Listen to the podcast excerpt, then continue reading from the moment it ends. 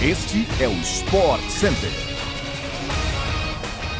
Alô, bom dia, fã do esporte! Estamos chegando com mais uma edição do Sport Center, programa que vai ao ar de segunda a sexta-feira no seu tocador favorito de podcasts. Eu sou o Edu Elias e lembre-se que nossos episódios chegam sempre às seis da manhã, além de uma edição extra que é publicada sextas à tarde. É ou não é, Luciano? Tudo bem? Bom dia!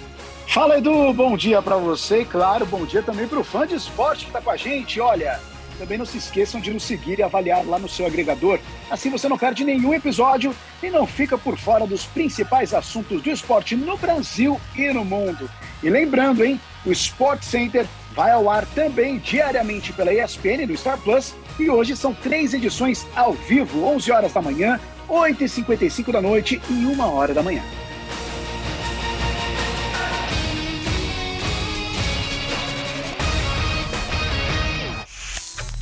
Jogando fora de casa contra o Aston Villa, o Liverpool venceu ontem na Premier League e empatou em pontos com o Manchester City, que lidera pelo saldo de gols. O time de Jurgen Klopp triunfou de virada no Villa Park com gols de Matip e Mané. O tento da equipe do técnico Steven Gerrard, ídolo dos Reds, foi marcado pelo brasileiro Douglas Luiz. Em busca de retomar a vantagem de três pontos na liderança do campeonato, o City joga hoje contra o oitavo colocado Wolverhampton fora de casa. A partida começa às 4h15 da tarde, com transmissão ao vivo pela ESPN e no Star Plus. O Barcelona também venceu ontem em La Liga e pode garantir o vice-campeonato hoje, caso o Sevilha perca para o Mallorca e o Atlético de Madrid apenas empate contra o Elche, fora de casa. O time culé triunfou ontem com dois gols de Alba Meyang e um de Depay, enquanto o Celta de Vigo marcou com Iago Aspas, vice-artilheiro da competição, atrás somente de Karim Benzema. É, no começo do campeonato estava tão ruim a situação do Barcelona, chegar na vice, na segunda colocação, é para comemorar. Fique ligado ainda hoje no futebol europeu, nas telas da ESPN, no Star Plus.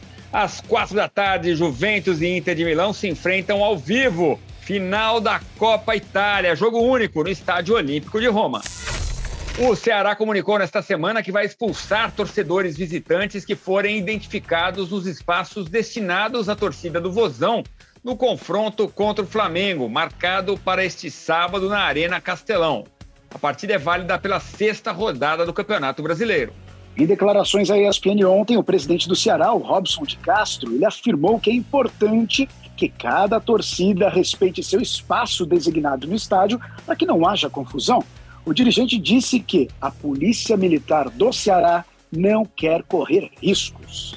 Castro também declarou que torcedores trajados com camisas do Flamengo que tentarem entrar no espaço da torcida cearense serão barrados.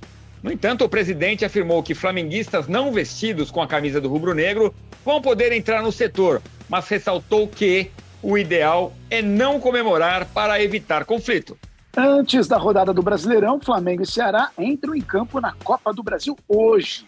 Após ter feito 2 a 0 na ida, o Vozão recebe a Tombense a partir das 19 horas. O time da Gávea, que tem oito jogadores no DM, no departamento médico, busca manter a vantagem de 2 a 1 e joga em casa contra o Altos do Piauí às sete e meia da noite. Edu, que situação é essa, hein? Do, do Vozão recebendo os torcedores do Flamengo, torcedor do Flamengo sendo orientado a não comemorar e tudo mais. É, tem que disfarçar. Saiu o gol, fica quietinho. Saiu o gol do, do Ceará, tem que dar uma levantadinha. É muito chato isso, né? É, é, era tão legal. É, situações em que a gente vê de vez em quando, até em Brasília acontece de vez em quando, as torcidas misturadas. Será que um dia a gente consegue ver essa civilização, Luciano? Nem que seja um setor do estádio em que as torcidas podem se misturar numa boa. Porque às vezes tem namorado que é de um time e namorada do outro, né? Exatamente. Pois é, tá difícil da gente ver isso reinando nos estádios um dia, mas a gente espera que isso aconteça muito em breve. As semifinais do Novo Basquete Brasil começam hoje. Líder isolado na temporada regular, o Franca recebe o São Paulo nesta quarta-feira no ginásio Pedrocão, a partir das 8 horas da noite, ao vivo pela ESPN no Star Plus. O confronto é uma reedição da partida que decidiu o título do Campeonato Paulista desse ano, vencido pelo tricolor, que foi o quarto colocado na fase de classificação do NBB. Descansados por entrarem nos playoffs diretamente nas quartas de final, as duas equipes avançaram com tranquilidade para semis. O time francano eliminou o Pinheiros e o tricolor passou pelo Bauru, ambos com três vitórias em uma série melhor de cinco, mesmo formato que vai ser utilizado na semifinal. A primeira partida será em Franca, as duas seguintes no ginásio do Morumbi e depois a série retorna para a cidade interiorana, onde serão disputados os jogos decisivos, caso sejam necessários. Do outro lado da chave, Flamengo e Minas Tênis Clube jogam apenas amanhã, no mesmo horário, mas no Rio de Janeiro. A UEFA aprovou ontem um novo formato para a Champions League, que terá quatro times a mais em sua disputa a partir da edição 2024-2025, totalizando 36 equipes. O novo modelo elimina a tradicional fase de grupos da competição. Na fase classificatória, todas as equipes vão enfrentar oito times diferentes, sendo quatro jogos em casa e quatro fora. Os oito melhores times da fase vão se classificar diretamente às oitavas, enquanto as equipes que ficarem entre a nona e a vigésima quarta posição jogarão um playoff em busca das últimas oito vagas. O mata-mata seguirá no mesmo formato com jogos de ida e volta, mas com chaveamento definido sem sorteio. A NBA anunciou ontem que fará dois jogos da próxima pré-temporada em Abu Dhabi, nos Emirados Árabes Unidos. As partidas vão acontecer entre o Milwaukee Bucks, de Giannis Antetokounmpo, e o Atlanta Hawks, de Trey Young, nos dias 6 e 8 de outubro deste ano será a primeira vez que a NBA desembarca nos Emirados Árabes e a primeira excursão da liga ao exterior dos Estados Unidos pela primeira vez desde janeiro de 2020. O anúncio foi feito por meio de uma parceria entre a NBA e o Departamento de Cultura e Turismo de Abu Dhabi. Além dos jogos nos Emirados Árabes, outras duas partidas da pré-temporada serão disputadas fora dos Estados Unidos.